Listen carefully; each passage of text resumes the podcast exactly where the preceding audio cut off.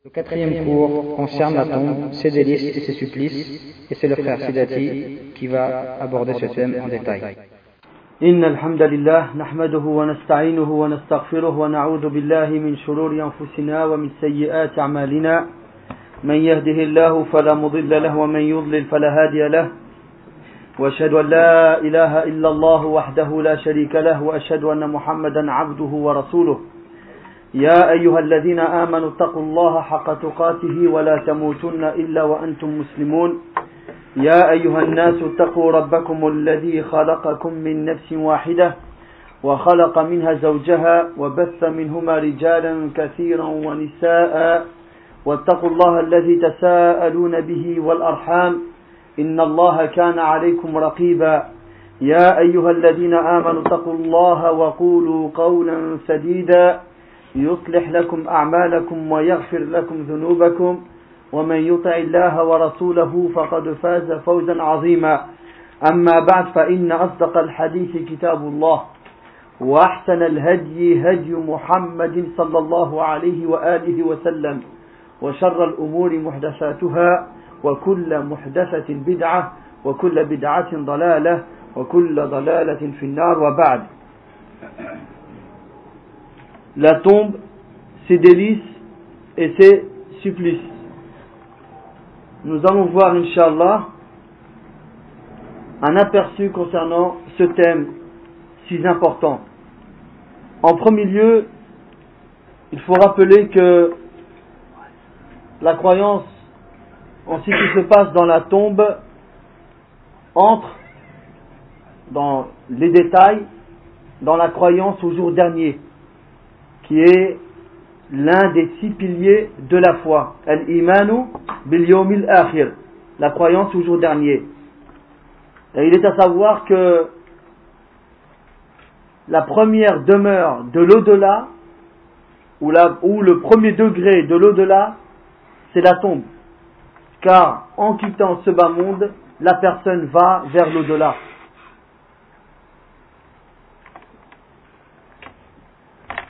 Aussi, il est à préciser que dans la tombe, il y a une vie qui n'est pas la même que la vie qu'on a ici-bas sur terre.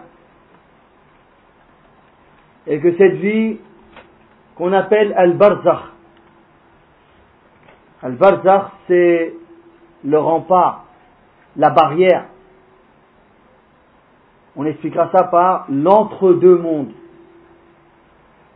c'est le monde qu'il y a entre la vie d'ici-bas et l'au-delà. Allah subhanahu wa ta'ala nous dit dans le Coran وَمِن وَرَائِهِمْ بَرْزَخٌ إِلَى يَوْمِ يُبْعَثُونَ Derrière eux, cependant, il y a une barrière jusqu'au jour où ils seront ressuscités. Donc, comme on a dit, Al-Barzakh, l'entre-deux mondes, c'est ce monde qui sépare l'heure de la mort de celle de la résurrection. Donc, nous, en tant que croyants et musulmans, nous croyons en tout ce qui nous a été rapporté dans le livre d'Allah subhanahu wa ta'ala, le Coran, ainsi que dans la sunna authentique du prophète sallallahu alayhi wa sallam concernant la tombe, son épreuve, ses délices et ses supplices. Il est à savoir que dans l'islam, il y a eu des tendances, des sectes qui ont rejeté, renié les châtiments de la tombe. Parce qu'ils disent qu'il n'y a aucun texte dans le Coran qui viendrait, je veux dire explicite, qui viendra prouver cela, ni aucun hadith mutawatir qui viendrait le prouver. Qu'est-ce qu'ils entendent par hadith mutawatir? C'est un hadith qui a été rapporté par beaucoup. 20, 30, 40, si ce n'est plus, comme compagnons du prophète sallallahu alayhi wa sallam. C'est-à-dire que là, obligé, il y a tellement de personnes qui l'ont rapporté qu'obligatoirement, il n'y a aucun doute, c'est une certitude comme quoi ça existe bien. Et ces tendances-là n'acceptent pas les hadiths rapportés, même s'ils sont authentiques. Hadith rapporté par un sahabi, deux sahabis, trois sahabis, surtout lorsque cela concerne l'aqidah, la croyance. Car pour eux, ils font la différence entre les textes qui viennent à confirmer une croyance, une conviction, et les textes qui viennent à nous prouver hein, une règle religieuse comme les adorations ou le relationnel ou autre. Mais là, ils sont tombés dans un piège. Parce qu'il y a des versets coraniques on comprend de ces versets qu'il y a bien des châtiments avant l'au-delà, c'est-à-dire dans la tombe. Ça, c'est un point. Deuxième point, ils reconnaissent les hadiths où il est demandé protection contre le châtiment de la tombe. Et donc, ils vont les mettre en pratique, ces hadiths-là. Comme par exemple, lorsque le prophète sallallahu alayhi wa sallam nous dit qu'à la fin du tashahhud, de demander protection parmi, contre quatre choses, parmi lesquelles contre les supplices de la tombe. Donc ils vont demander protection contre une chose dans laquelle ils n'en ont pas la conviction, dans laquelle ils n'y croient même pas. Subhanallah. Quelle grave erreur. Alors que la véritable parole dans ce point-là, c'est que, que ce soit dans la aqidah ou que ce soit dans l'ahkam, dans les règles religieuses, dès que le hadith il est acceptable, il est authentique, on se doit de le mettre en pratique et de le prendre en considération.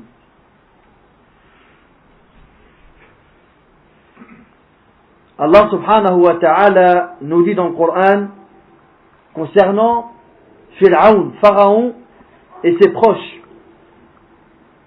النار يعرضون عليها غدوا وعشيا ويوم تقوم الساعة أدخلوا آل فرعون أشد العذاب Matin et soir, ils sont exposés à l'enfer. Et au jour du jugement, il sera ordonné que l'on traîne Pharaon et ses siens au plus atroce supplice. Donc on voit bien que le début de ce verset parle à un moment qui est avant l'au-delà.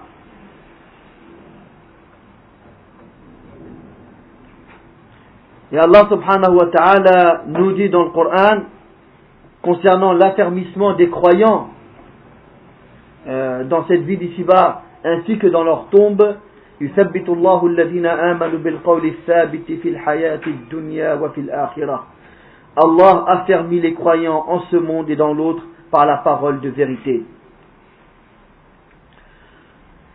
Parmi les bénéfices d'étudier, d'apprendre, de se rappeler, de méditer sur la tombe et ce qui s'y passe, de même, euh, le même point concernant euh, le jour dernier, le paradis, l'enfer, le jugement et tout ce qui s'y passe, en sachant et en apprenant ce qui se passe après la mort, ceci entre dans la croyance au jour dernier, qui est un des six piliers de la foi. En cela, il y a la bonté de l'intérieur. Ceci va amener, va pousser la personne, va encourager la personne, va obliger la personne à être bon dans son fond intérieur. Et la bonté de cet intérieur se répercutera sur l'extérieur, obligatoirement. Ceci pousse la personne au bien, à la piété, à l'obéissance, à la vertu, et elle éloigne la personne de toute forme de mal, de perversité, de désobéissance. Le croyant, avant de formuler toute parole ou d'agir avec n'importe quelle action, il vérifiera cela sur la balance, la véritable balance, qui est basée sur la piété et la crainte d'Allah wa ta'ala, et aussi sur l'enfer et le paradis, sur les supplices de la tombe et ses délices. Et il est à savoir que dans la tombe, la personne, comme cela est prouvé, elle est questionnée. Et ce qu'il faut retenir de cela, c'est que la personne ne sera questionnée que sur l'adoration et la religion, sur rien d'autre. Et lorsqu'on entend ça, et on voit ça, on comprend que c'est le point le plus essentiel, le plus important pour la personne dans ce bas monde. L'adoration et la religion. C'est le point primordial. Rien ne passe avant. Si Allah subhanahu wa ta'ala a décrété que c'est sur ces points-là qu'il sera questionné, c'est pour nous montrer, nous faire comprendre son importance. Donc à chacun de voir à quoi il donne prépondérance, à quoi il donne vraiment l'importance. Il est questionné sur son Seigneur, sa religion et sur le prophète Muhammad sallallahu alayhi wa. C'est une des raisons qui, a fait que Cheikh l'Islam Muhammad ibn Abdul Wahhab a écrit son ouvrage répandu et connu Al-Usulu Al-Thalatha, les trois fondements de base. Qui est ton Seigneur? Quelle est ta religion? Et qui est ton prophète Et dans cet ouvrage-là, il explique et il détaille ces trois questions.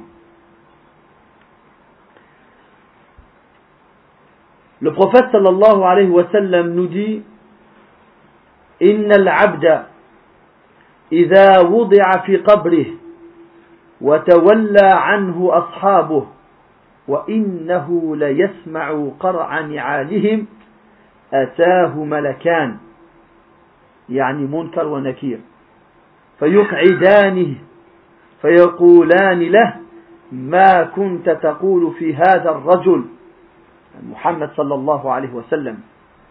فأما المؤمن فيقول أشهد أنه عبد الله ورسوله. فيقال له انظر إلى مقعدك من النار قد أبدلك الله به مقعدا من الجنة فيراهما جميعا. يعني يرى مقعده من النار ومقعده من الجنة. وأما الكافر أو المنافق فيقول لا أدري كنت أقول ما يقول الناس فيقال له لا دريت ولا تليت. ويضرب بمطرقة من حديد ضربة بين أذنيه فيصيح صيحة يسمعه من يليه غير الثقلين متفق عليه عن أنس رضي الله عنه L'homme à peine déposé dans sa tombe alors que les siens viennent à peine de le quitter, et qu'il entend le raisonnement de leurs pas, le bruit de leurs pas, voit deux anges, c'est-à-dire Munkar wa voit deux anges se présenter à lui, le faire asseoir et lui poser la question suivante. Que disais-tu Que penses-tu de cet homme? C'est-à-dire le prophète Muhammad sallallahu alayhi wa sallam. Le croyant répond J'atteste qu'il est le serviteur et le messager d'Allah. Regarde, lui disent les anges, voilà ta résidence qui t'était destinée à l'enfer. Allah te l'a remplacée par celle-là au paradis. Les deux résidences lui sont alors présentées, celle de l'enfer et celle du paradis. Quant au mécréant ou l'hypocrite, il répond, je ne sais pas, je disais ce que disaient les gens tu n'as rien su, rien lu, lui objecte-t-il, c'est-à-dire les deux anges. Avec une barre de fer, il lui assène un coup entre les oreilles. Dans une version, il est précisé sur la nuque. Qui lui fait pousser un cri qu'entendent tous ceux qui l'entourent. Tout ce qu'il y a autour de lui entendent ce cri, à l'exclusion des djinns et des hommes. Dans un hadith, il est précisé que le prophète sallallahu a dit que le coup qui lui est donné à cet homme-là, s'il était donné à une montagne énorme, elle s'écroulerait. C'est pour vous dire, Annie, euh, la dureté de ce coup. Alors imaginez-vous donner à un être humain. Et si il nous était permis de l'entendre, ce, ce cri de l'homme dans sa tombe, personne parmi nous ne resterait vivant sur terre tellement que c'est douloureux et tellement que c'est fort. Et le prophète sallallahu alayhi wa sallam, à plusieurs reprises, il disait à ses compagnons qu'il entendait les châtiments de certaines personnes qui étaient enterrées, musulmanes ou non musulmanes.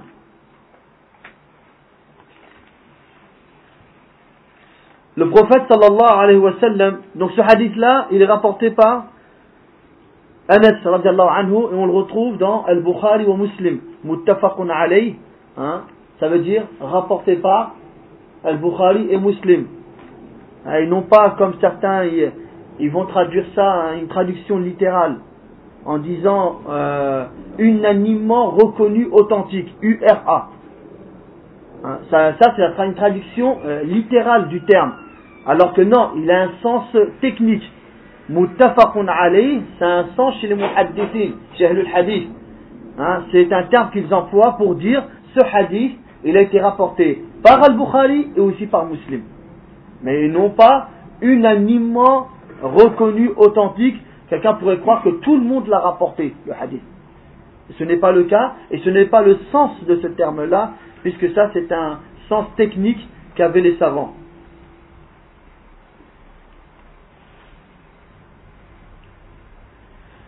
Le prophète sallallahu alayhi wa sallam nous dit Inna ahadakum idha عرض عليه مقعده بالغداة والعشي. إن كان من أهل الجنة فمن أهل الجنة وإن كان من أهل النار فمن أهل النار. فيقال له هذا مقعدك حتى يبعثك الله إلى يوم القيامة. رواه البخاري. Quand quelqu'un meurt, sa future résidence lui est exposée matin et soir. S'il est destiné, il a la faveur d'être destiné au paradis, il verra dans sa tombe son séjour, c'est-à-dire sa place qui lui est réservée au paradis. Et s'il est destiné à être en enfer, sa demeure infernale sera en face de lui, c'est-à-dire la demeure qui lui est réservée en enfer. Il sera dit à chacun d'eux, regarde ta future demeure en attendant le jour de la résurrection.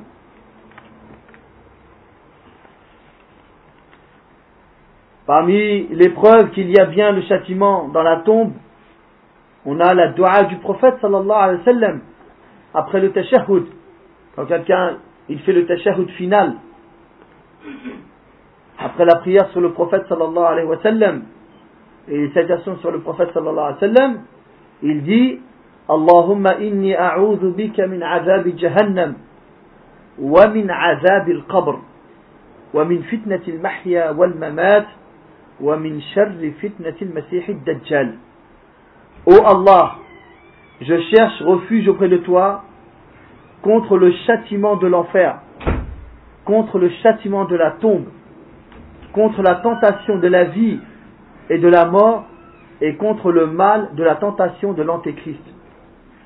La tentation de la vie, c'est ce que l'homme rencontre comme tentation et passion dans cette vie d'ici-bas.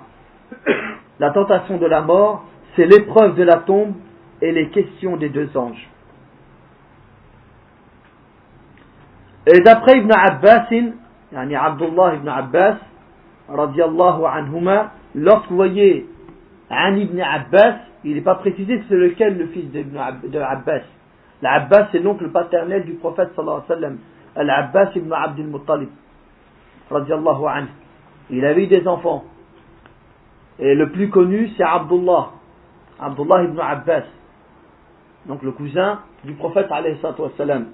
Lorsqu'il est dit Ali ibn Abbas, on sait automatiquement que c'est Abdullah qui est voulu par parole. Les ulama, hein, ils se comprennent ainsi. Si c'est quelqu'un d'autre parmi les enfants de l'Abbas, il sera précisé. Si c'est par exemple Al-Fadl, il sera dit An al-Fadl ibn Abbas. Si on dit An ibn Abbas, on sait automatiquement que c'est Abdullah ibn Abbas. C'est-à-dire tellement qu'on le sait, on n'a pas besoin de le, de le préciser. Hein, les ulama, ils ont beaucoup de, comme on dit, Ali ibn Omar. On sait automatiquement que c'est qui? Que c'est Abdullah ibn Omar. Si c'est quelqu'un d'autre, il sera précisé. C'est comme par exemple, quand les ulama, ils disent, Qala al-Hafiz.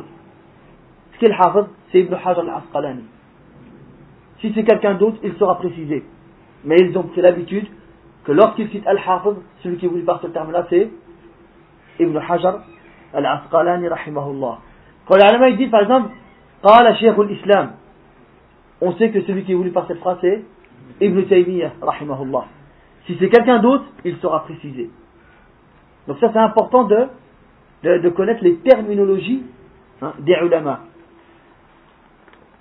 Et surtout pour quelqu'un qui viendra à traduire, pour ne pas faire d'erreur. Donc d'après Ibn Abbas, radiallahu anhuma, أن النبي صلى الله عليه وسلم مر بقبرين فقال إنهما ليعذبان وما يعذبان في كبير أما أحدهما فكان لا يستتر من البول وأما الآخر فكان يمشي بالنميمة فدعا بجريدة رطبة.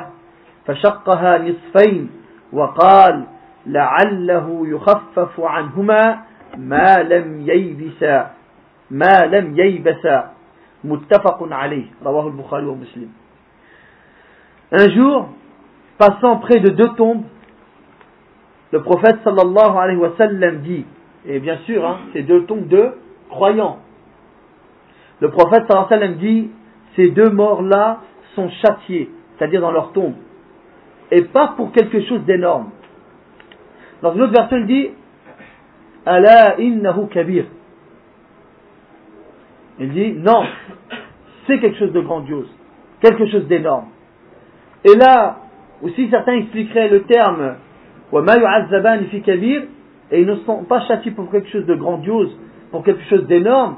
C'est-à-dire que il aura été facilité à ces hommes-là, s'ils voulaient, de ne pas tomber dans ça. L'un aurait pu se protéger hein, euh, son corps et ses vêtements de toute trace d'urine, et l'autre aurait pu se retenir de colporter les paroles pour mettre le trouble et la discorde entre les gens. Ce n'était pas quelque chose de grandiose qui leur a été demandé. C'est très facile à la personne de l'appliquer. Donc un jour, passant près de deux tombes, le prophète sallallahu alayhi wa sallam dit, ces deux morts-là sont châtiés dans leur tombe, et pas pour quelque chose d'énorme. L'un d'eux ne se nettoyait pas ou alors, parce qu'il y a plusieurs versions dans ces termes-là, la la ou ne se préservait pas de son urine. Et l'autre semait la discorde en colportant les paroles les uns vers les autres. Donc, l'histoire de, l'urine, il faut vraiment faire attention. Le prophète dans un hadith, on le verra, inshallah, il dit, Ammatu on le reverra, Inch'Allah. La majorité, en règle générale, tout ce qui se passe comme tourment, châtiment pour les musulmans dans la tombe, c'est à cause de l'urine. Parce qu'ils ne se cachent pas, et ils ne, ils ne se nettoient pas convenablement, ils ne se préservent pas, ni leurs vêtements, ni leur corps, de traces d'urine. Et l'autre, c'est un-nammam, Yemshi bin namima. Un namima, c'est le fait de rapporter les paroles pour mettre la discorde, la zizanie entre les gens. Déjà à l'origine, la personne ne doit pas colporter les paroles. La personne se doit d'avoir un minimum de respect envers les gens, envers sa personne, son honneur, qui ne soit pas montré comme une personne mauvaise à qui il n'y a aucune confiance, un minimum de confiance, c'est de euh, préserver les paroles des gens. Si ces paroles n'étaient pas convenables, il ne fallait pas les écouter. Ou alors il fallait intervenir pour mettre un terme à ce que disait cette personne-là. Et en faisant cela, alhamdulillah, la discorde s'atténue. Alors que, en colportant, non seulement il y a le mal qui est fait, mais là, on accroît ce mal. Et le mal augmente. C'est pour cela que chacun se doit de préserver sa langue. Et le prophète sallallahu il dit dans un hadith, La yadkhulul jannata nammam. Nammam, celui qui colporte, n'entrera pas au paradis. Et on voit là aussi, c'est une des causes des châtiments de la tombe. Il ne faut pas se faire du mal à soi-même, ni faire du mal à autrui. Parfois, il y a des personnes qui se plaignent parce que des paroles sur eux se propagent, mais à l'origine, c'est lui qui l'a divulgué. Personne n'était au courant de ce qu'il avait fait, de ce qu'il avait dit, s'il ne l'avait pas raconté à quelqu'un. Donc s'il s'était retenu de parler, personne n'aurait été au courant. Donc s'il doit s'en reprendre à quelqu'un, c'est à sa personne. S'il avait retenu sa langue, personne n'aurait été au courant. Et Allah subhanahu wa ta'ala n'aime pas que la personne fasse un quelconque péché en cachette. Personne ne l'a vu. Et Allah subhanahu wa ta'ala lui a mis, un voile. Personne ne l'a vu. Lui l'a caché. Lui a caché ses défauts. Puis au matin, il, vient à raconter, c'est-à-dire à enlever le voile d'Allah subhanahu wa ta'ala. Ce n'est pas bien. Donc ça, il faut se le rappeler, et c'est une des raisons de, des châtiments de la tombe. Que chacun réfléchisse hein, et applique le hadith du prophète que celui qui croit en Allah au jour dernier qu'il dise du bien ou qu'il se taise. Il n'est pas obligé de parler. Il n'a pas à se forcer à parler. S'il n'a rien à dire de bien qu'il se taise. Au moins son silence avec son silence il, euh, il sera à l'abri du mal et les gens seront à l'abri de sa langue et le prophète sallallahu alayhi wa sallam a bien dit al-muslimu le musulman, c'est celui dont les musulmans sont à l'abri de sa langue et de sa main. Voilà le véritable musulman. C'est-à-dire que lorsque tu vois ton frère, tu sens une paix, une sûreté, et non pas le contraire.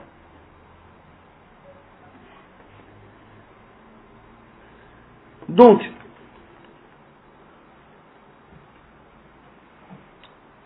Et d'après Asma bint Abi Bakr, radiallahu anhuma, la sœur de Aïcha, radiallahu anha. Donc, d'après Asma bint Abi Bakr al-Siddiq, radiallahu anhuma, qui dit قام رسول الله صلى الله عليه وسلم خطيبا فذكر فتنة القبر التي يفتتن فيها المرء. فلما ذكر ذلك ضج المسلمون ضجة. رواه البخاري. d'Allah sallallahu alayhi wa sallam se leva et donna un sermon dans lequel il mentionna l'épreuve que subit la personne dans la tombe. En mentionnant cela, les gens commencèrent à pleurer à haute voix. Ah, c'est très grave, et les, gens, beaucoup ne savent pas ce qui les attend. Rapporté par Al-Bukhari. Et dans un autre hadith, je prendrai seulement le passage qui nous intéresse, le prophète sallallahu alayhi wa sallam a dit Inna hadhihi al-ummah tubtala fi quburiha فلولا أن تدافنوا لدعوت الله أن يسمعكم من عذاب القبر الذي أسمع منه.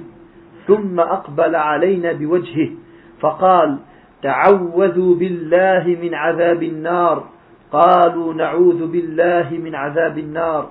فقال تعوذوا بالله من عذاب القبر. قالوا نعوذ بالله من عذاب القبر. رواه مسلم. Donc dans ce hadith, le prophète sallam nous dit les gens de cette communauté, si je comprends bien, dans le terme ici communauté, c'est tous les fils d'Adam qui, qui sont entendus, sont éprouvés dans leur tombe et si vous ne vous enterriez pas, si vous ne vous enterrez pas les uns les autres, j'aurais invoqué Allah pour vous faire entendre ce que j'entends comme châtiment de la tombe.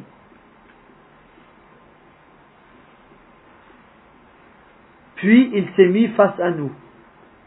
Et il dit, demandez à Allah la protection contre le châtiment de l'enfer. Ils dirent, nous demandons à Allah la protection contre le châtiment de l'enfer. Il dit, demandez à Allah la protection contre le châtiment de la tombe. Ils dirent, nous demandons à Allah la protection contre le châtiment de la tombe. Et dans un autre hadith, le prophète sallallahu alayhi wa nous dit, le hadith que je vous ai cité, min al hein, En général, d'un point de vue général, le châtiment de la tombe est dû à l'urine, comme nous avons vu euh, plus haut. Et dans un autre hadith, le prophète sallallahu alayhi wa sallam nous dit إن الموتى ليعذبون في قبورهم حتى أن البهائم لا تسمع أصواتهم Les morts sont châtiés dans leur tombe, même les bêtes entendent leurs cris. Ces deux hadiths que je viens de citer, Amatu Azab al-Qabr min al-Bawl et Inna al-Maut yu'azzabuna fi quburihim hatta anna al-Bahaim la tasma'u aswatahum, ils sont dans Sahih al-Jami' de Sheikh al-Albani rahimahullah. Le prophète sallallahu alayhi wa sallam nous dit Al-Qabru awwalu manzilatin min manazil al-akhirah فإن نجا منه فما بعده أيسر منه وإن لم ينجو فما بعده أشد La tombe est la première demeure ou le premier degré de l'au-delà. Si la personne en est épargnée, ce qui suit est bien plus simple. Et s'il n'en est pas épargné, ce qui suit est bien plus pire. Hadith authentique, il est dans Sahih Tarhib wa Tarhib de Sheikh Al-Albani rahimahullah. Dans un autre hadith, le prophète sallallahu alayhi wa sallam nous dit إن هذه القبور ممتلئة على أهلها ظلمة وإن الله ينورها لهم بصلاة عليهم رواه مسلم Dans ce hadith, le prophète sallallahu alayhi wa sallam dit Ces tombes que voici sont pleines de ténèbres et Allah les illumine par mes invocations pour eux. Par le biais des invocations du prophète sallallahu alayhi wa sallam. À cause des invocations du prophète sallallahu alayhi wa sallam, Allah élimine ces tombes sur lesquelles a parlé le prophète sallallahu alayhi wa sallam. Sinon, elles étaient pleines, remplies de ténèbres. Pourquoi remplies de ténèbres? Ce hadith est rapporté par Muslim. Pourquoi remplies de ténèbres? À cause des péchés. À cause des péchés qu'ont commis ces gens sur terre, eh ben, ils ont rendu leur tombe sombre, remplie de ténèbres. Mais le prophète sallallahu alayhi wa sallam a invoqué Allah pour eux et Allah illumine leur tombe. Le prophète sallallahu alayhi wa sallam dit, hein, ça c'est parmi les choses qui, par la permission d'Allah subhanahu wa ta'ala, préserve des châtiments de la tombe. Il y en a beaucoup, j'en citerai quelques-uns. Le prophète sallallahu alayhi wa sallam dit سورة تبارك يعني الملك تبارك الذي بيده الملك وهو على كل شيء قدير إلى آخر الآيات سورة تبارك هي المانعة من عذاب القبر La sourate Tabaraka la, soit la royauté ou le royaume, la sourate Tabaraka protège du châtiment de la tombe. Hadith authentique, il est dans Sahih al-Jami' de Sheikh al-Albani, rahimahullah. Et le prophète sallallahu alayhi wa sallam dit aussi, ما من مسلم يموت يوم الجمعة أو ليلة الجمعة إلا وقاه الله تعالى فتنة القبر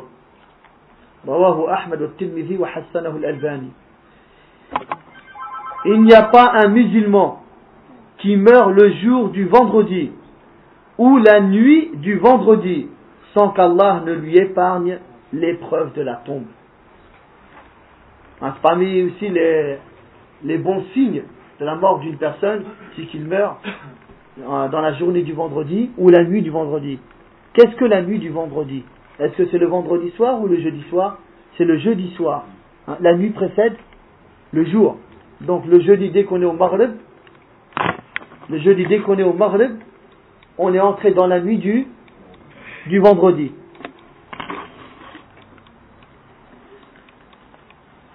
Donc, on voit bien que les problèmes ne viennent pas seulement au jour du jugement dernier, mais dès la mort de la personne. Dès que la personne quitte ce bas monde, son au-delà a commencé. il y a l'au-delà qui sonne, et ça c'est pour tout le monde. C'est lorsque Israfil, alayhi salam, l'ange qui sonnera sur le corps, ou la trompe, hein, pour. C'est le signe comme quoi c'est la fin du monde. Il ressonnera pour que les gens, juste après, soient ressuscités et que leur jugement commence. Ça, c'est le jugement où tout le monde assistera. Mais sinon, pour chaque personne, son heure commence et son jugement commence au moment de sa mort. Donc dès que la personne, son âme vient à vouloir sortir du, du, corps, il voit l'ange de la mort. Elle n'est pas encore, elle est au moment de sortir, il voit l'ange de la mort qui vient chercher son âme.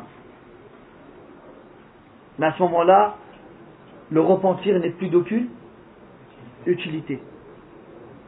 Comme il a dit le prophète sallam, ولا تزال التوبة مقبولة ما لم يغرغر hein? que la tauba, le repentir, est accepté tant qu'il n'a pas atteint l'agonie. Parce qu'à ce moment-là, comme Pharaon, Pharaon, lui, lorsqu'il a coulé dans la mer Rouge, et que ça y est, c'était le moment où l'âme sort, là il a cru. Il a dit Je crois en celui dont croient les enfants d'Israël, c'est-à-dire Allah subhanahu wa ta'ala. Mais là c'est fini. Et même Jibril salam, il a dit au prophète sallam, il a dit si tu me voyais le jour où Pharaon était, était noyé dans l'eau, je prenais de la terre, je la mettais dans sa bouche pour pas qu'il se repente. Pour ne pas, de peur qu'il se repente. Subhanallah. Il raconte ça à qui? Au prophète Mohammed Donc à ce moment-là, le repentir n'est plus accepté. C'est avant. À ce moment-là, le mécréant dit, Oh Allah, fais-moi revenir sur terre pour que je fasse des bonnes œuvres. Mais c'est fini. Une fois parti de ce bas monde, on ne revient plus.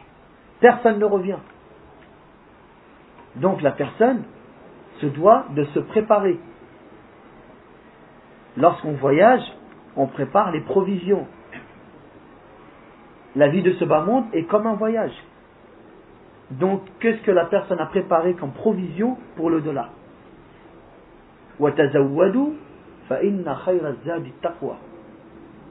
Et préparez vos provisions car les meilleures des provisions sont la piété, la crainte d'Allah subhanahu wa ta'ala, qui va pousser la personne à faire les bonnes œuvres, à s'éloigner et s'abstenir des mauvaises œuvres, à se rapprocher d'Allah subhanahu wa ta'ala, et en ce qui amène l'agrément et la satisfaction d'Allah subhanahu wa ta'ala, et s'éloigne de tout ce qui amène la colère, le courroux et le châtiment d'Allah subhanahu wa ta'ala. Donc la personne essaye de faire beaucoup de bonnes œuvres pour que si la mort lui vient, il lui vient alors qu'il était en train de faire des bonnes œuvres. C'est des bons signes. Alors quel mauvais signe pour celui qui la, mort lui vient alors qu'il est dans les péchés? Vous imaginez, quelqu'un va à faire des péchés et qui ne fait pas des péchés Et que la personne réfléchisse. Imaginez-vous que la mort lui vient à ce moment-là. Quel mauvais signe pour cette personne-là. Et quelle mauvaise fin. Et les œuvres ne, sont comptées que vers la, fin. Là où la, personne, ce sur quoi il termine sa vie. Donc, que chacun fasse en sorte que sa vie se termine alors qu'il est dans l'agrément d'Allah subhanahu wa ta'ala. Il est dans l'obéissance d'Allah subhanahu wa ta'ala. Ça c'est un rappel pour moi ainsi que pour vous. On en a tous besoin. Et que chacun ne pense pas que c'est lui qui décide de son destin ou de sa prédestinée, ou de son avenir. Allah tabaraka wa ta'ala. Yusuf alayhi salam, un élu d'Allah subhanahu wa ta'ala, un prophète d'Allah subhanahu wa ta'ala. Et quelle lignée qu'il a Yusuf ibn Yaqub ibn Ishaq ibn Ibrahim. Vous avez vu la lignée qu'il a? Et en plus de cela, il est prophète. Et avec ça, il dit quoi Allah subhanahu wa ta'ala? Tawaffani musliman wa bis salihin. Fais-moi mourir en tant que soumis et fais-moi rejoindre les vertueux.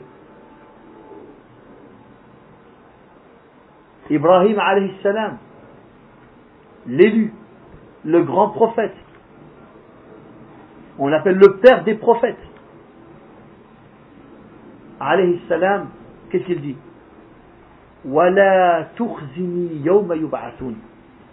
Et ne m'humilie pas le jour où ils sont ressuscités. Le jour où ni les richesses ni les enfants ne sont d'aucune utilité, sauf celui qui vient à Allah avec un cœur saint, avec un cœur propre. C'est celui-là qui aura tout gagné. Le prophète sallallahu alayhi wa sallam, Allah lui révèle qu'il doit tout pardonner. Lui révèle qu'il est le meilleur des fils d'Adam, le meilleur des prophètes et des messagers. Et avec cela, il accroît ses adorations, pourquoi? Comme remerciement à Allah subhanahu wa ta'ala. Quand Aïcha anha lui dit, mais pourquoi tu fais autant dans les prières de la nuit? Parce qu'il faisait jusqu'à que ses pieds s'enflaient, ou même saignaient, il a dit, afala akunu abdan shakura. Ne serais-je pas un serviteur qui remercie, qui sache remercier? Allah m'a donné tout ça, et eh bien je remercie Allah subhanahu wa ta'ala qu'il m'a donné. Le prophète sallallahu alayhi wa sallam faisait des doigts pour qu'Allah affermisse son cœur. Subhanallah. Comme il a dit le prophète, Inna al-qulub bayna usbu'ain min asabi' ar-Rahman yuqallibuha kayfa sha'. Les cœurs sont entre deux doigts parmi les doigts du tout miséricordieux. Il les tourne comme il veut. Subhanallah. C'est Allah subhanahu wa ta'ala qui décide de toutes choses. Ya muqallib al-qulub, thabbit qalbi ala din. Le prophète il disait beaucoup cette dua. Oh toi qui fais tourner les cœurs, affermis mon cœur sur ta religion. Le prophète, il, il faisait beaucoup, souvent, ce genre de dua. Hein? Pourquoi? Pour qu'Allah subhanahu wa ta'ala lui affermisse son cœur. De même que le prophète sallam, il dit dans une dua à Allah subhanahu wa ta'ala de ne pas le laisser, le laisser s'en remettre à sa personne. Même pas le temps d'un clignement de l'œil Car sinon il sait que là, il y a la perdition dans la dua où le prophète sallallahu alayhi wa sallam dit Ya hayyu ya qayyum برحمتك أستغيث أصلح لي شأني كله ولا تكلني إلى نفسي طرفة عين dans la fin de ce hein, il dit je te demande secours de par ta miséricorde hein, Ya hayyu ya qayyum je te demande hein, euh, le secours de par ta miséricorde. Fais que toutes mes affaires soient bonnes, tout ce que j'entreprends soit bon, soit dans le bien, et ne me laisse pas m'en remettre à moi, à moi-même, même pas le temps du clignement de l'œil. Et certains ulama considèrent que Al-Hayyul Qayyum, c'est ça, Ismullah al-A'zam. C'est ça le, le, le, plus grand nom d'Allah subhanahu wa ta'ala, par lequel si on demande, Allah nous donne. Si on fait des invocations, Allah nous exauce. Parce que le, prophète me dit, il y est dans Ayatul Kursi. Il dit, Ismullah al-A'zam, il Allah, Allahu la ilaha illa huwa al-Hayyul Qayyum.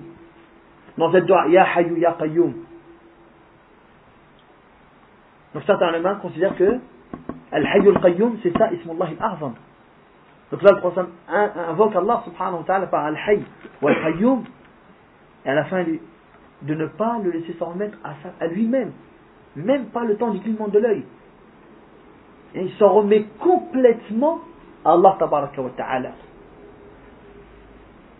إن أحدكم لا يعمل بعمل أهل الجنة حتى ما يكون بينه وبينها إلا ذراع فيسبق عليه الكتاب فيعمل بعمل الجنة فيدخلها وإن أحدكم ليعمل بعمل أهل النار حتى ما يكون بينه وبينها إلا ذراع فيسبق عليه الكتاب فيعمل بعمل أهل الجنة فيدخلها L'un d'entre vous fait les œuvres des gens du paradis, jusqu'à qu'il n'y ait entre lui et le paradis que la distance d'une coudée. Le livre le précède, le destin. Il fait l'œuvre des gens de l'enfer, il entre en enfer. Et l'un d'entre vous fait les œuvres des gens de l'enfer, jusqu'à qu'il n'y ait entre lui et l'enfer que la distance d'une coudée, le livre le précède, il fait l'œuvre des gens du paradis et il entre au paradis. Donc ça, le musulman se doit de se le rappeler. Et toujours invoquer Allah subhanahu wa ta'ala pour lui affermir hein, euh, son cœur.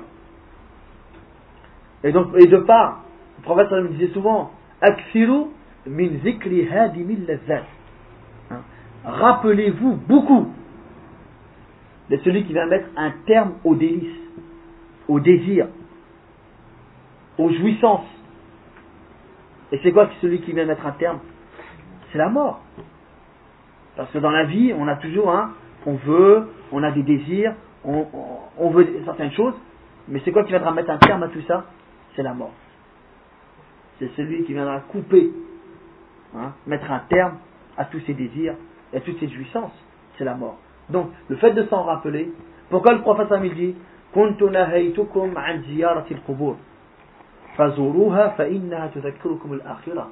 Je vous avais interdit de visiter les tombes. Visitez-la, car elle vous rappelle l'au-delà. Parce que la personne, en allant au cimetière, convenablement, et comme la sunna du prophète nous le demande, et il applique ce que l'islam lui demande dans la visite des tombes, il est là pourquoi? Pour se rappeler l'au-delà. Qu'il sache que c'est vrai, cette vie, on est souvent détourné, il y a beaucoup d'attirance, il y a beaucoup de choses qui nous détournent, mais lorsque tu vas là, tu te rappelles ta future demeure. Ta future demeure, c'est ce trou-là. Lorsque tu vas creuser pour quelqu'un qui est mort, sache que un jour quelqu'un viendra creuser pour toi, pour ton corps. C'est ta future demeure. Donc prépare-toi pour ce, jour-là. Ce jour-là où tu seras tout seul.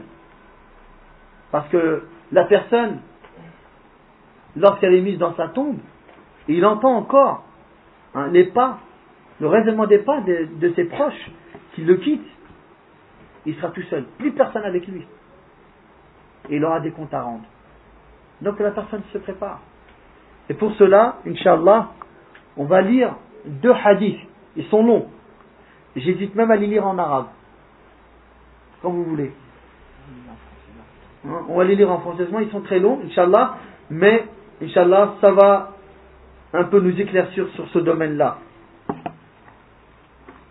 Donc, le premier hadith, c'est le hadith de Barra ibn Azib, radiallahu anhu. Un long hadith, hein, qui nous parle. Donc Al-Barra ibn Azib nous dit Nous sommes sortis avec le prophète sallallahu alayhi wa sallam au funérailles d'un homme parmi Al-Ansar, un parmi les Ansar, les, les habitants originaires de Médine.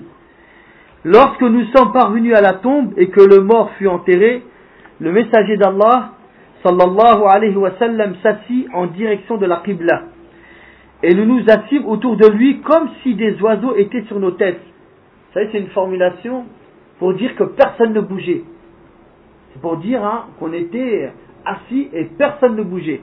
C'est-à-dire que tellement qu'ils étaient mobiles, un oiseau aurait pu venir sur leur tête, hein, comme s'il était sur un rocher, quelque chose euh, qui n'a pas de vie, qui ne, bouge pas. Donc, et le prophète avait un bâton avec lequel il tapait la terre. Puis il regarda le ciel, la terre, et il se mit à lever ses yeux et les baisser, et ceci trois fois. À trois reprises, hein, il a jeté le regard vers le ciel et il a regardé la terre. Puis il dit, demandez à Allah la protection contre le supplice de la tombe. Deux ou trois fois. Puis il dit, Ô Seigneur, préserve-moi contre le supplice de la tombe. À trois reprises. Il dit ensuite, wassalam, lorsque le croyant quitte la vie terrestre pour la vie future, viennent à lui des anges célestes, au visage blanc, tel le soleil, avec eux un linceul parmi les linceuls du paradis, et un hanout, hein, c'est un mélange de parfums hein, qu'on met pour quand on, quand on lave le mort. Parmi les hanouts du paradis, et s'assoit jusqu'à portée de vue. Puis vient, l'ange de la mort. Donc, il y a la personne au moment de mourir, et il y a les anges qui viennent du ciel, qui viennent l'entourer, assister. hein, au départ de son âme. Et à ce moment-là, vient l'ange de la mort qui s'assit auprès de sa tête et dit, et là c'est, en l'occurrence, c'est qui on parle de qui? De l'âme du croyant. Ô toi, bonne âme. Et dans notre version, ô toi, âme apaisée, sors vers le pardon d'Allah et son agrément. Il dit, l'âme sortira comme la goutte sort de l'outre, et l'ange de la mort la prendra. Et dans une autre version, lorsque son âme sortira, tous les anges entre le ciel et la terre, ainsi que les anges du ciel prieront sur elle. Ah, quelle grande chose, hein, pour celui qui meurt bien. Même les anges prient pour lui, tous les anges. Et on lui ouvrira les portes du ciel. Tous les gens de ces portes invoqueront Allah pour qu'il élève cette âme devant eux. Et ne la gardera dans ses mains que le temps d'un clin d'œil. Puis il la placera dans le linceul ainsi que dans le hanout. Ceci, là, tout ce qu'on va voir là, ça se passe quand? Avant d'être enterré. C'est au moment de la mort de la personne.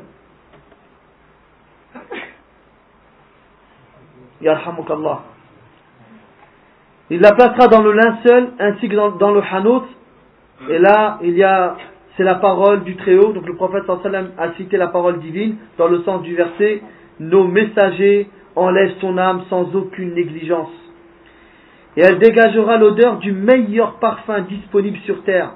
Il dit, on l'élèvera et elle ne passera pas devant un groupe d'anges sans qu'ils ne disent quelle est cette bonne âme. On dira, c'est un tel fils d'un tel. Il sera nommé par les plus beaux noms qu'il portait sur terre. Et ceci jusqu'au ciel terrestre.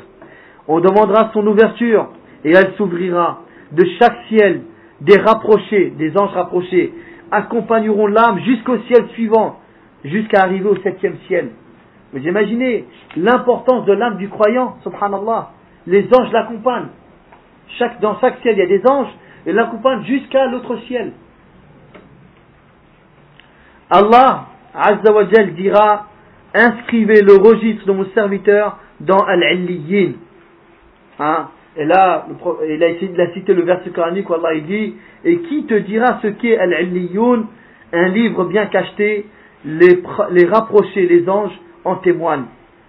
On inscrira son nom dans le registre, dans Al-Illiyin, puis il dira Ramenez-le sur terre, car je leur ai promis, je leur ai promis que d'elle je les ai créés, et en elles je les retournerai, et d'elles je le ferai sortir une fois encore. Il dit, il sera ramené sur terre, et on ramènera son âme dans son corps. Tout ce c'est l'âme qui le fait. Et dit, il entendra le craquement des sandales de ses compagnons lorsqu'ils le quitteront et lui tourneront le dos. Deux anges viendront et s'assiront et lui diront, Qui est ton Seigneur? Il dira, il dira Allah, et mon Seigneur. Ils lui diront alors, quelle est ta religion? Il répondra, ma religion est l'islam. Ils lui diront, qui est l'homme qui fut envoyé parmi vous? Il répondra, c'est le messager d'Allah. Ils lui diront, quelles sont tes actions? Il répondra, j'ai lu le livre d'Allah et j'y ai cru.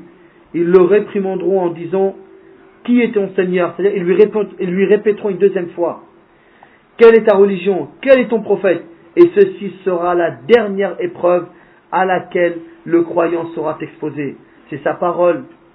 Subhanahu wa ta'ala dans le sens du verset, Allah affermit les croyants par une parole ferme. Il dira, mon Seigneur est Allah, ma religion est l'islam, mon prophète est Muhammad sallallahu alayhi wa. Il sera appelé par un appel du ciel mon serviteur dit la vérité, garnissez-le du paradis, habillez-le du paradis, et ouvrez-lui une porte du paradis.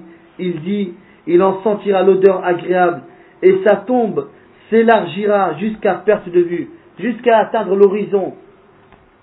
Il dit, vient à lui un homme au beau visage et joliment vêtu, dont le parfum est excellent, est excellent, et dira, Réjouis-toi par ce qui te plaît. Réjouis-toi de la satisfaction d'Allah et des jardins aux délices éternelles. Ceci est le jour que tu attendais Il lui répondra, et toi, qu'Allah t'annonce le bien, qui es-tu? Ton visage est celui qui apporte le bien. Il dira, je suis tes bonnes actions. Voyez? Hein, Les bonnes actions encore. Hein, lui seront présentées en un homme avec un beau visage, bien habillé, ayant une bonne odeur, et qui viendra lui tenir compagnon, euh, lui tenir compagnie dans sa tombe. Je suis tes bonnes actions par Allah. Je ne t'ai connu qu'accourant à l'obéissance d'Allah et lent dans sa désobéissance, qu'Allah te récompense par le bien. Puis lui sera ouverte une porte du paradis et une porte de l'enfer, et on dira, ceci aurait été ta demeure si tu avais désobéi à Allah, mais Allah te l'a remplacé, te l'a remplacé par cela. Lorsqu'il verra ce qu'il y a dans le paradis, il dira, ô Seigneur, fais parvenir l'heure. Yani, c'est-à-dire, fais que l'heure sonne maintenant, tellement qu'il est pressé d'aller dans sa demeure du paradis. Ô Seigneur, fais parvenir l'heure que j'aille chez ma famille et mes biens. On lui dira, apaise-toi. Hein? Et dans, un hadith, il est dit, lui sera dit, passe une nuit comme celle du nouveau marié. Hein? Vous savez que la, première nuit du nouveau marié, elle est rapide. Il ne voit pas les heures.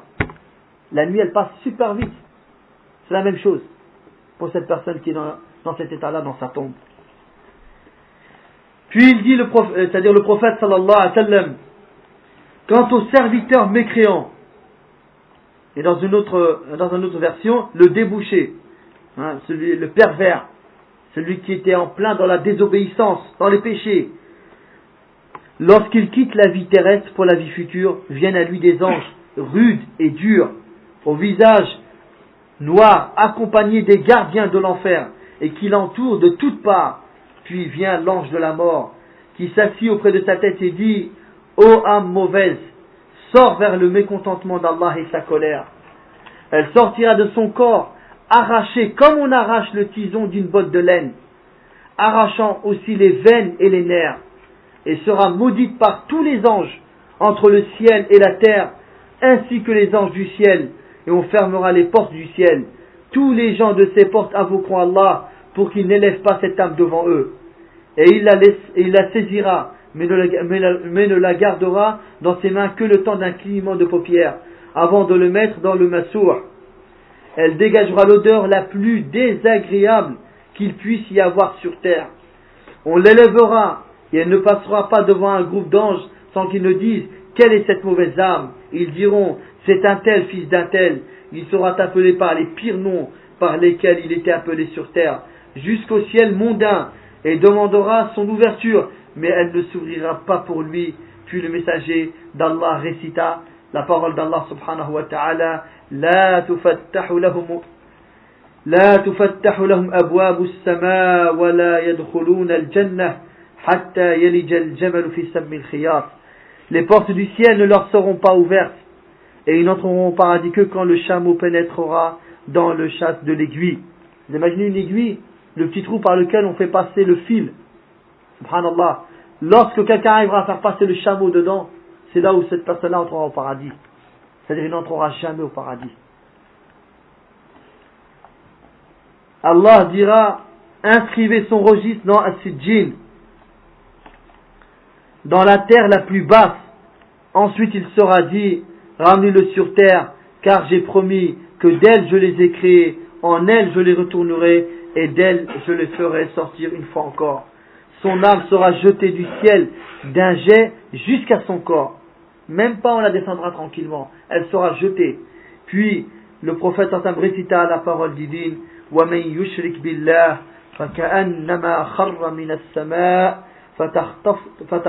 فتخطفه الطير فتخطفه الطير أو تهوي به الريح في مكان سحيق Car quiconque associe à Allah, c'est comme s'il tombait du haut du ciel et que les oiseaux les zappaient ou que le vent le précipitait dans un abîme très profond. Une fois son âme dans son corps, il engendra les craquements des sandales, il entendra les craquements des sandales de ses compagnons lorsqu'ils le quitteront.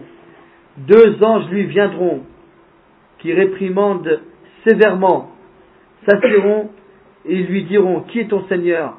Il répondra Ah, ah, je ne sais pas Ils lui diront, quelle est ta religion? Il dira, ah, ah, je ne sais pas. Ils lui diront, que dis-tu sur l'homme qui fut envoyé parmi vous? Il n'arrivera pas à dire son nom. On dira Mohammed, sallallahu alayhi wa sallam, mais il dira, ah, ah, je ne sais pas.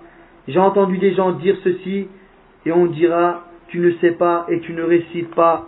Il sera appelé par un appel du ciel, il a menti. Garnissez-le de l'enfer et ouvrez-lui une porte de l'enfer. Il sera touché par sa chaleur intense et son poison, et on rendra sa tombe tellement étroite que ses côtes se briseront. Viendra un homme au visage laid, laidement vêtu, et à l'odeur mauvaise, et il dira, sois informé de ce qui te déplaît, ceci est le jour qui t'était promis. Et toi, qu'Allah t'annonce le mal, qui es-tu? dira-t-il. Ton visage est le visage, de celui qui vient avec du mal. Il dira, je suis tes mauvaises actions. Par Allah, je ne t'ai connu que comme lent dans l'obéissance d'Allah, et tu as dans la désobéissance d'Allah, qu'Allah te récompense par le mal. Un aveugle, sourd et muet, lui sera affecté, et dans sa main une mulzaba, un grand manteau utilisé par le forgeron. S'il frappait une montagne, elle deviendrait poussière. Il le frappa d'un coup et il deviendra poussière, puis Allah lui rendra son état initial. Il le frappera encore une fois, il poussera un cri que tout le monde entendra, sauf les hommes et les djinns. Ensuite, une porte de l'enfer lui sera ouverte. Il dira Ô Seigneur, que l'heure n'arrive jamais. Pourquoi il dit cela? Parce qu'il sait que ce qui l'attend est bien pire. Vu ce qu'il voit déjà là, il dit Ô Seigneur, que l'heure n'arrive jamais. Donc ça, c'est pour vous dire comment l'âme quitte le corps hein, et le voyage qu'elle fait jusqu'à vers son Seigneur.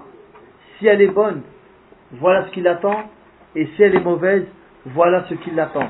Puis, après, elle est posée dans sa tombe, et il y a l'épreuve qui, qui sont les questions des deux anges, Munkar. Si c'était une bonne âme, Allah subhanahu wa ta'ala l'affermira et il répondra convenablement aux questions. Si c'était une mauvaise âme, elle ne saura pas quoi répondre. Et voilà ce qui l'attend. Dans un autre hadith, Inch'Allah, normalement avec cela je terminerai. Là, le prophète sallallahu nous raconte certains châtiments de la tombe qu'il a vus. D'après Samura ibn Jundub, radiallahu qui dit Le messager d'Allah, sallallahu alayhi wa sallam, avait l'habitude de dire à ses compagnons Est-ce que l'un de vous a fait un rêve? L'un de nous racontait ce qu'Allah a bien voulu qu'il raconte. Et puis le prophète sallam disait Masha Allah, hein, comme Allah a voulu.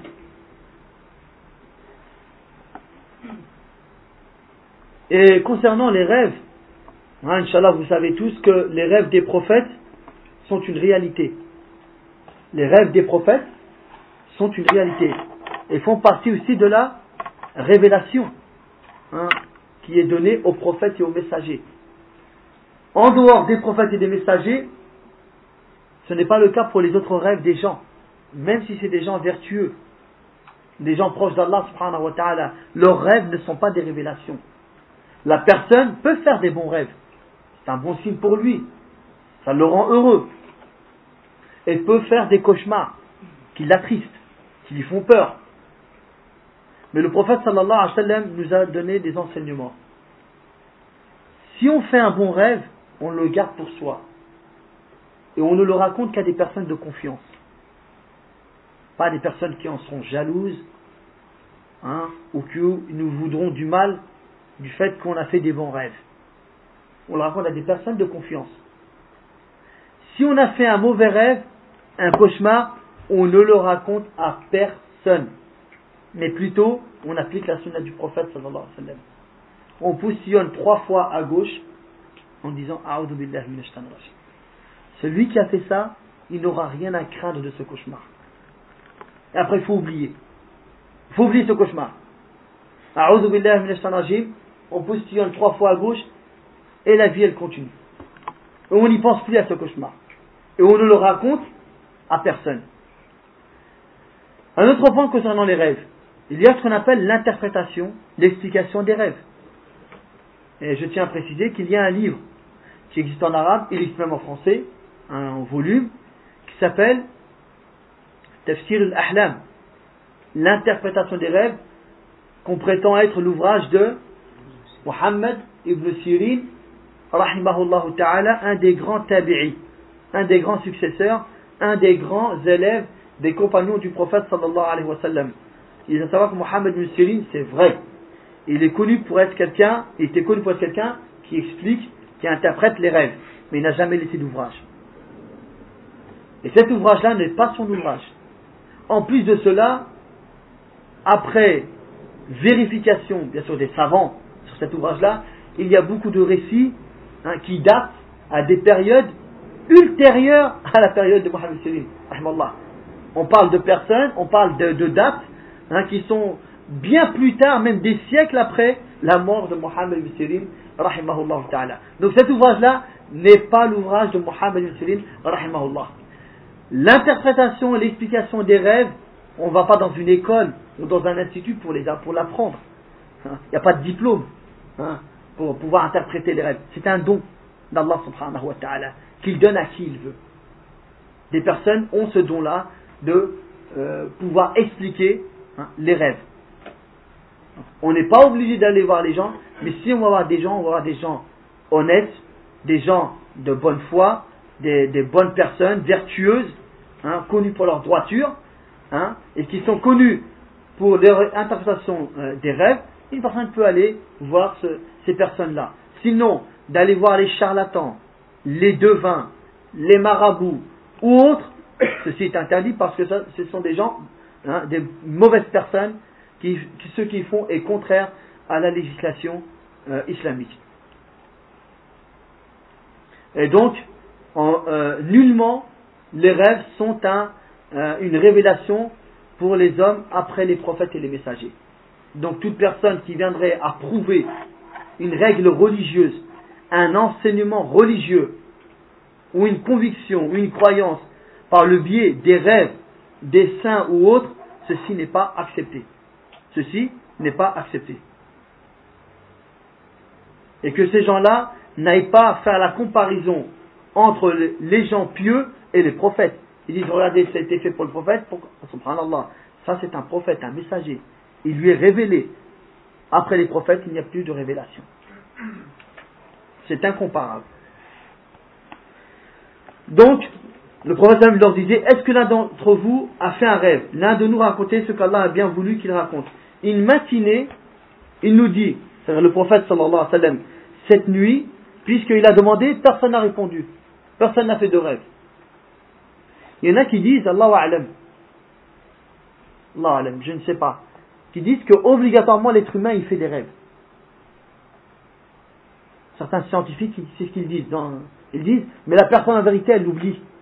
Celui qui dit qu'il n'a pas fait de rêve, en vérité, c'est qu'il a oublié. Mais religieusement parlant, est-ce que c'est vrai? Allahu alam. Là, quand les sahaba ont dit qu'ils n'ont pas fait de rêve, le prophète ne leur a pas répliqué, si vous avez fait des rêves, ne vous en rappelez pas. Mais ça peut arriver que quelqu'un oublie. Parfois, on fait des rêves et on oublie. Mais il arrive une situation qui fait qu'on croit avoir déjà vu ça, mais après on se rappelle que c'était dans un rêve qu'on a vu ça. Ça, peut, ça peut que quelqu'un oublie. Mais de dire obligatoirement que, obligatoirement, toute personne rêve, Allah alam, je ne connais pas de texte religieux qui viendrait à le prouver, et en plus de cela, ceci en dans quoi? Dans le monde de rêve. Ce n'est pas quelque chose qu'on peut toucher. Hein? Donc, euh, c'est plutôt les textes religieux qu'on va euh, prendre en compte dans ce domaine-là. Donc, puisque les Sahaba ont dit qu'ils n'ont pas euh, vu, rien vu en rêve, le prophète a dit cette nuit deux anges sont venus. En vrai, il a dit deux hommes. Hein, ces deux hommes, c'est qu'après que le prophète saura c'est qui ces deux hommes. Deux hommes sont venus à moi et m'ont emmené. J'ai tardé? Inch'Allah. Cette nuit, deux hommes sont venus à moi et m'ont emmené. Ils me disaient avance. Alors je suis parti avec eux. Nous sommes arrivés près d'un homme étendu et un autre était debout tenant à la main une roche qu'il lâchait sur la tête, laquelle se brisait. il recommençait dès que sa tête reprenait sa forme initiale. Puis il recommençait comme la première fois. Je leur dis, gloire à Allah. Qui sont ces deux-là? Ils me répondirent, avance, avance. Ensuite, nous sommes arrivés près d'un homme allongé, et un autre était debout, tenant à la main un crochet en fer. Il introduisait ce crochet dans le coin de sa bouche, puis il tirait jusqu'à la nuque. Hein, il enfonçait jusqu'à atteindre la nuque, qu'Allah nous en protège.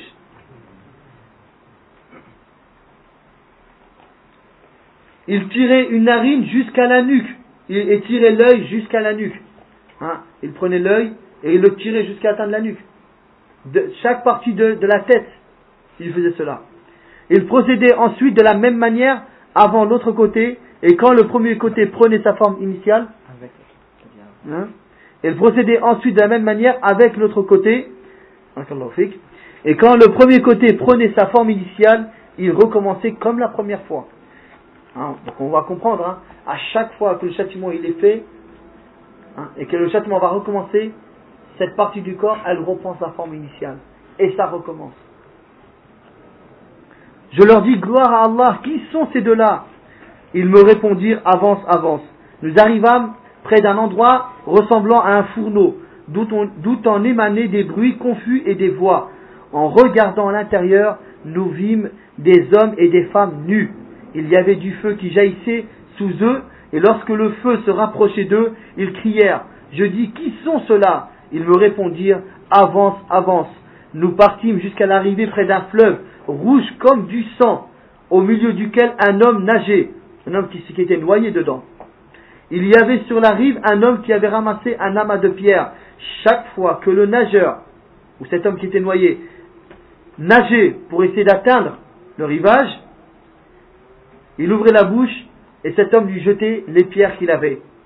Puis il repartit nager et retourna de nouveau. À chaque fois, il lui ouvrait la bouche et lui jetait des pierres. Je leur dis, qui sont ces deux-là? Ils me répondirent, avance, avance. Nous avançâmes et nous sommes arrivés près d'un homme horrible, le plus horrible qu'on peut voir. Il avait un feu qui l'alimentait et tournait autour de ce feu. Je leur dis, qu'est-ce que c'est? Ils me répondent, ils me dirent, avance, avance. Nous avançâmes et nous atteignîmes un jardin où il y avait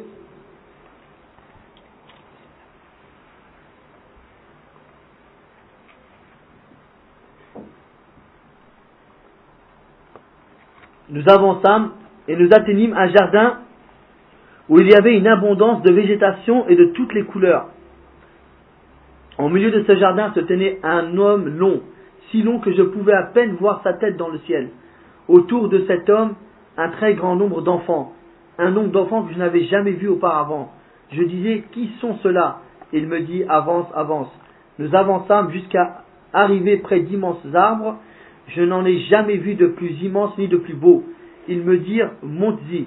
Nous montâmes et nous y arrivâmes dans une ville construite en briques d'or et d'argent. Arrivés à la porte, nous, nous demandâmes l'ouverture et on nous ouvra. Nous entrâmes et nous fûmes accueillis par des hommes dont une partie était belle comme tu n'as jamais vu, et une partie laide comme tu n'as jamais vu. Ils leur dirent, allez et plongez dans ce fleuve. La blancheur de ce fleuve était comme celle du lait. Ils y plongèrent, puis à leur retour, leur laideur avait disparu et ils étaient très beaux. Les deux anges me dirent, les deux hommes me dirent, voici le jardin de l'Éden, et cela est la demeure que, qui t'est destinée. Je levai les yeux et j'aperçus un palais qui ressemblait à un nuage blanc.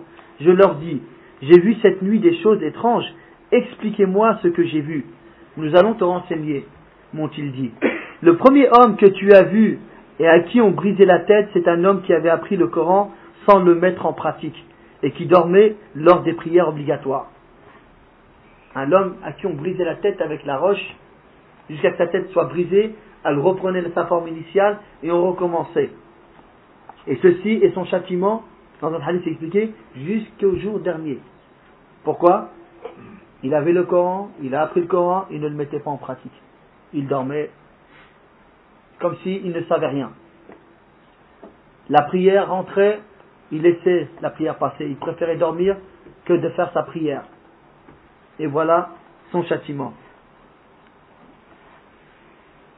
Donc on voit bien, on parle de qui là? Châtiment de qui? Des musulmans. ne faut pas croire que euh, le fait d'être musulman, on sera à l'abri de ces châtiments de la tombe. On n'en sera à l'abri que si on applique ce que l'islam nous demande convenablement. Et grâce à la miséricorde, la clémence et la bonté d'Allah subhanahu wa ta'ala.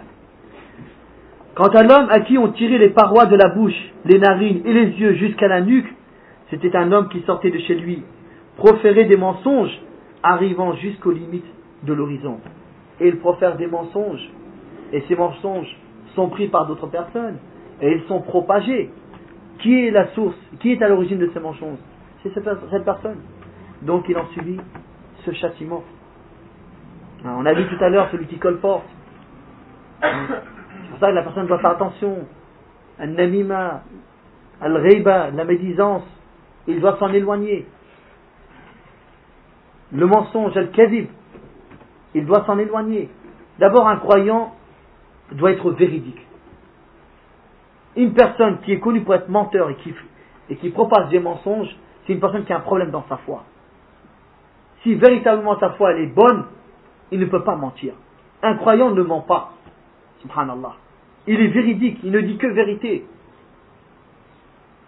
Le prophète sallallahu alayhi wa sallam nous dit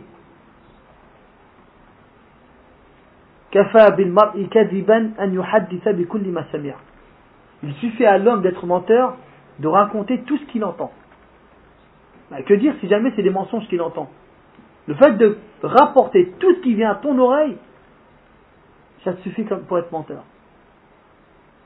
Le prophète sallallahu alayhi wa sallam nous dit عليكم بالصدق فإن الصدق يهدي إلى البر وإن البر يهدي إلى الجنة ولا يزال الرجل يصدق ويتحرى الصدق حتى يكتب عند الله صديقا وإياكم والكذب فإن الكذب يهدي إلى الفجور وإن الفجور يهدي إلى النار ولا يزال الرجل يكذب ويتحرى الكذب حتى يكتب عند الله كذابا Parlez avec véracité, car ceci mène vers le bien. Le bien mène vers le paradis. Et l'homme ne cesse d'être véridique et de parler avec véracité jusqu'à qu'il soit écrit auprès d'Allah comme véridique. Et attention, je vous mets en garde contre le mensonge, car le mensonge mène vers le mal, le mal mène vers l'enfer. Et l'homme ne cesse d'être menteur et de mentir jusqu'à qu'il soit écrit auprès d'Allah comme grand menteur. Et Allah subhanahu wa ta'ala nous dit encore et soyez avec les véridiques. L'homme ne parle qu'avec véracité et s'éloigne de toute forme de mensonge. Il ne ment pas sur les gens, il ne ment pas dans ses propos. Il ne, raconte, il ne raconte pas des choses qui sont mensongères. Hein? Il ne fait pas de faux témoignages. Il ne signe pas sur l'honneur des déclarations fausses. Il est véridique. Il ne ment pas sur le prophète sallallahu alayhi wa sallam.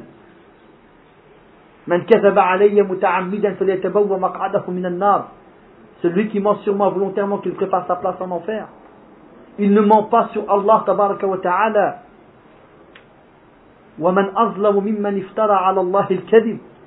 Et quel est le plus injuste que celui qui a proféré un mensonge à l'encontre d'Allah ولا تقولوا لما تصف ألسنتكم الكذب هذا حلال وهذا حرام لتفتروا على الله الكذب Et ne dites pas parce que profèrent vos langues comme mensonge, ceci est licite et ceci est illicite pour proférer un mensonge à l'encontre d'Allah, car ceux qui profèrent un mensonge à l'encontre d'Allah ne réussiront pas. Donc, la personne se doit d'être véridique et de s'éloigner de toute forme de, de mensonge.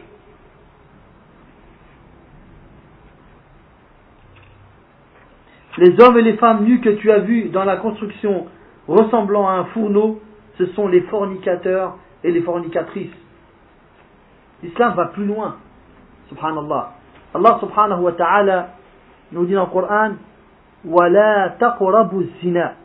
Et n'approchez pas l'adultère ou la fornication. C'est-à-dire, l'islam veut nous préserver. Allah subhanahu wa ta'ala veut nous préserver. Ce n'est pas que la fornication en elle-même qui est interdite, mais tout ce qui pourrait t'amener à tomber dedans. Et c'est vrai qu'Allah dit Et dit aux croyants de préserver, de rabaisser leur regard. Et dans l'autre passage, et dit aux croyances de rabaisser le regard. Pourquoi? Parce que le regard, c'est le premier point qui te mènera vers, par la fornication. Un regard, un sourire, une salutation, des paroles, un rendez-vous, et après il ne faut pas s'étonner du résultat. Donc la personne se doit de s'éloigner. Même, subhanallah, sur terre, les tentations, ils sont là. Les désirs, ils sont là. S'il y a le mariage, c'est pour nous préserver parce que la personne peut tomber dans ces choses-là. Mais la personne se doit de s'éloigner de tout ce qui pourrait le faire tomber dedans. Tu t'éloignes des lieux de fornication et d'adultère. Pourquoi? Parce qu'en te baladant dans ces lieux-là, tu risques de tomber dedans. Hein? Tu t'éloignes des personnes perverses qui pourraient te faire tomber dedans. Donc tu préserves ton regard, tu préserves ton, ton ouïe, tu, préserves tout ton corps. Le prophète sallallahu alayhi wa sallam dit Man li ma bayna wa ma bayna lahu. Celui qui me garantit sa langue et son sexe, je lui garantis le paradis. Parce que c'est ce qui, parmi les grandes causes d'entrer dans l'enfer, c'est ces choses-là. La langue et le sexe. Donc le musulman, il reconnaît sa faiblesse. Il reconnaît sa faiblesse. Il n'est rien sans la puissance d'Allah subhanahu wa ta'ala, la force d'Allah subhanahu wa ta'ala. Il reconnaît sa faiblesse, donc il se protège. Il se fortifie. Des personnes te disent Ah, c'est très dur. C'est normal. Avec cette chaleur, si tu te balades dans des coins où les femmes sont nues, sont nues ou presque nues, c'est normal qu'ils disent que c'est difficile. Subhanallah. Tu vas dans les endroits euh, où il y a la tentation, puis après tu te plains que c'est difficile. Subhanallah. Donc, pour te préserver, tu t'éloignes de tout ce qui pourrait te faire tomber dedans. Donc, le musulman se doit de se rappeler cela. L'homme comme pour, la femme. L'homme comme pour la femme. Et même lorsqu'on est dans le il ne faut pas croire. On en entend des histoires. Ce n'est pas le sujet du cours. Mais des histoires atroces de frères ou de sœurs qui, sont tombés dans ces choses-là. Et lorsque je dis ça, je, ne le dis pas pour les enfoncer. Excusez le terme. Ou, ou alors pour aider Shaitan contre eux. Parce que c'est des péchés, ils sont tombés dedans, c'est des grands péchés. On veut quoi? On veut qu'ils reviennent à Allah subhanahu wa ta'ala. Qu'ils se repentent de ces péchés-là. Mais ceci dit, il ne faut pas minimiser les dégâts. Alors, barakallahu fikum, lorsqu'on est célibataire, on veut se marier, voilà le chemin du mariage. Ne prenez pas d'autre chemin. Lorsqu'on cherche à se marier, ceci ne légitime pas d'aller se mettre en contact avec des femmes mariées. Et j'appuie mes mots parce que c'est arrivé. C'est atroce. Un frère, normalement, il se dit, le dernier qui me fera quelque chose, c'est un frère. Subhanallah. Eh ben non, c'est le premier qui le fera. Et c'est pour cela que le prophète sallallahu dit, parmi les pires fornications, parce qu'il y a des degrés, c'est quoi? C'est l'homme qui fornique avec qui? Avec sa voisine. L'homme il part en voyage. Ou pour des affaires. Il se dit, eh, subhanallah, mon voisin il est là. En cas de problème ou de galère, il est là. Eh ben non. C'est lui le premier. Subhanallah. Et quel, et quel respect de voisinage. Donc ça c'est très grave. Des gens, pourquoi Parce que euh, auparavant, il était prévu qu'on se marie, mais ça ne s'est pas fait. Elle, elle s'est mariée avec un autre frère. Moi, je vais se marier avec une autre sœur. Mais bon, euh, j'y pense encore. Subhanallah, mais qu'est-ce que c'est que ces bêtises? Ou parce que oui, parce qu'on se connaît, parce qu'on a grandi dans le même quartier. Et alors C'est pas parce qu'on se connaît qu'on doit faire l'interdit. Subhanallah. Chacun veut du bien pour l'autre. Subhanallah. C'est très grave. Et vous voyez pas les dégâts de couple que ça fait, ces choses-là. Un frère qui rentre chez lui plus tôt que prévu, et il voit un frère sur son épouse, mais subhanallah, mais qu'est-ce que c'est que ça? Arrêter un peu. Une sœur, est en couple avec son mari, déjà, on lui prévoit quelqu'un.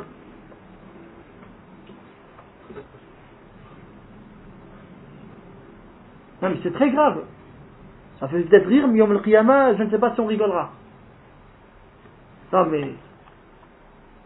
On pensait que c'était des choses de gaminerie, de... Non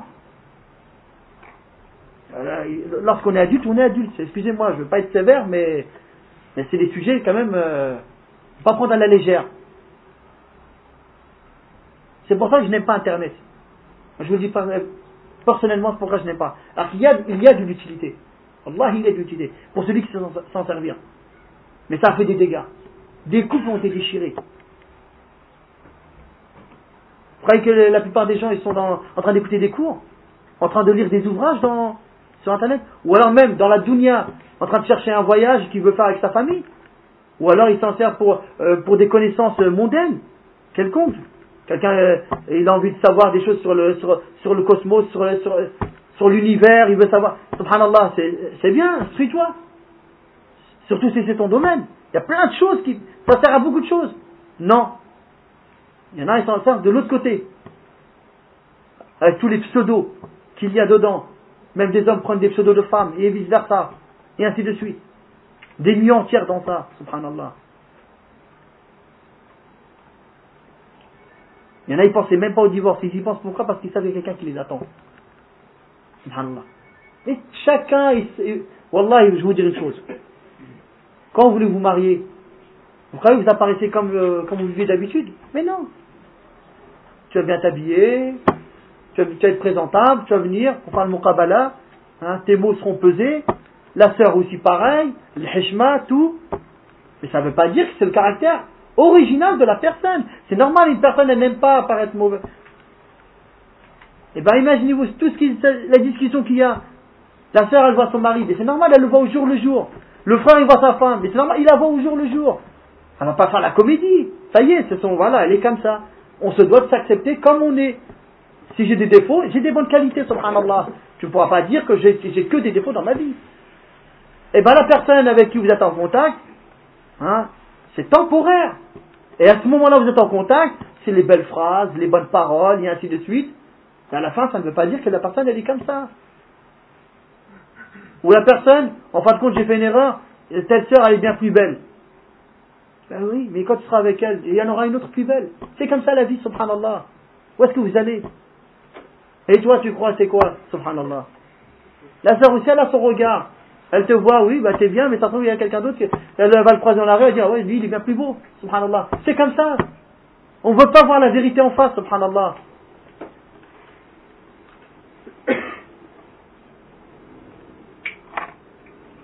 Ah.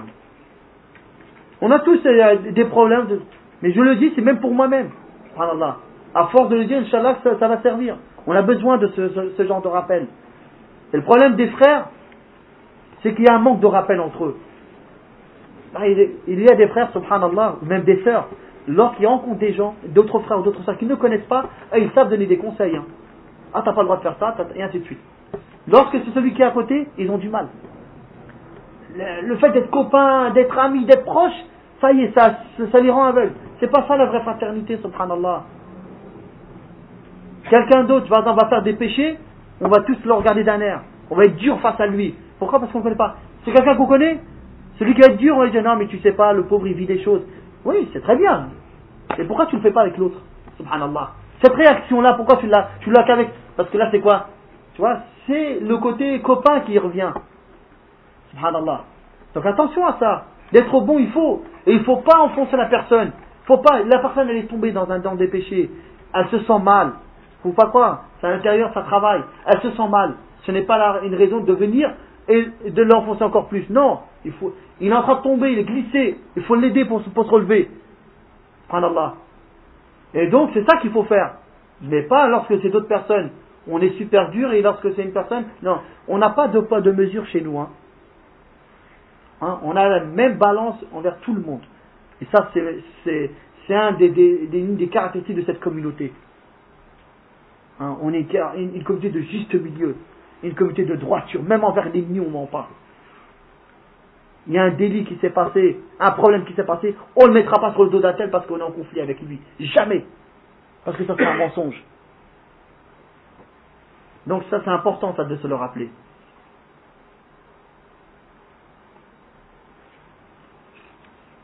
L'homme que tu as vu nager dans le fleuve et à qui on faisait avaler des pierres dans le fleuve de sang, un tout rouge de sang. C'était quelqu'un qui mangeait, qui mangeait quoi? L'usure, les intérêts. Alors, avis aux amateurs, hein, ceux qui facilitent et qui disent aux gens la nécessité. La nécessité, c'est qui est dans la nécessité? La personne ne mange pas de porc, mais il a la facilité à faire apprendre des intérêts. Alors que le porc, il est cité dans le Coran, hein, en cas de nécessité. Mais pour lui, il va bien la, il va bien la repousser la nécessité.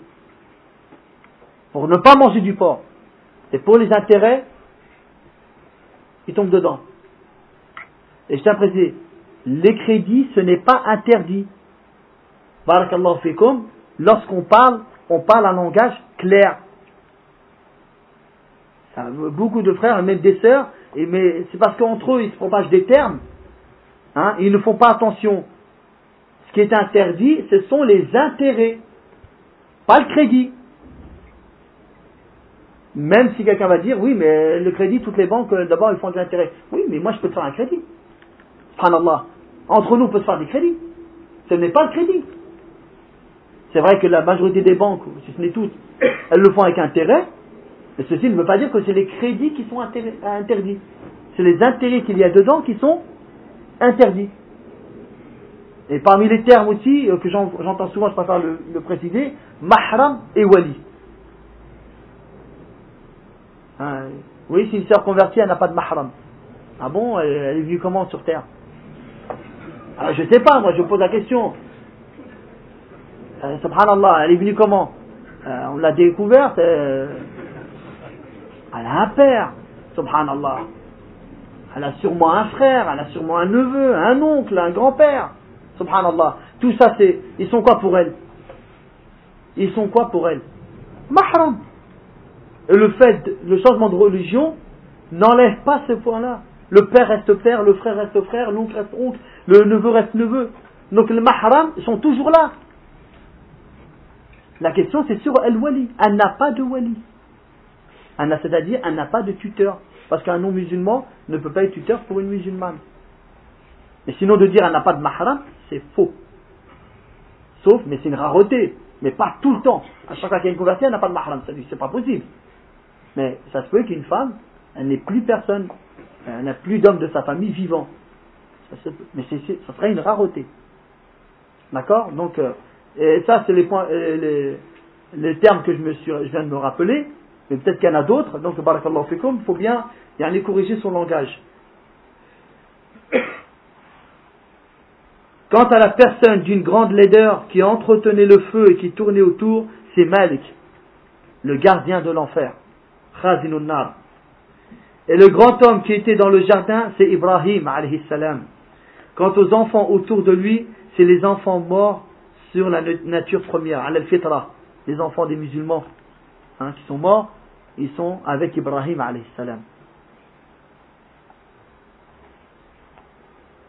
Quelques musulmans dirent au message d'Allah et les enfants des associateurs?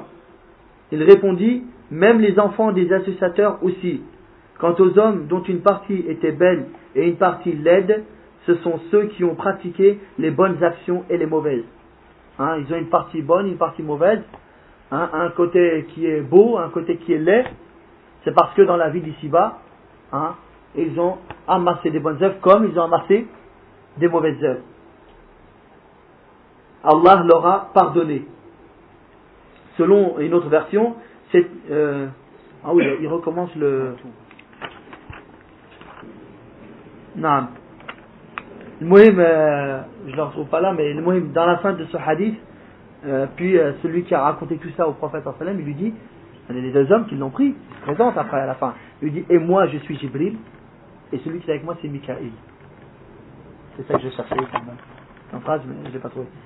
وسبحانك اللهم وبحمدك اشهد ان لا اله الا انت استغفرك واتوب اليك وصلى الله وسلم وبارك على نبينا محمد وعلى اله واصحابه اجمعين واخر دعوانا ان الحمد لله رب العالمين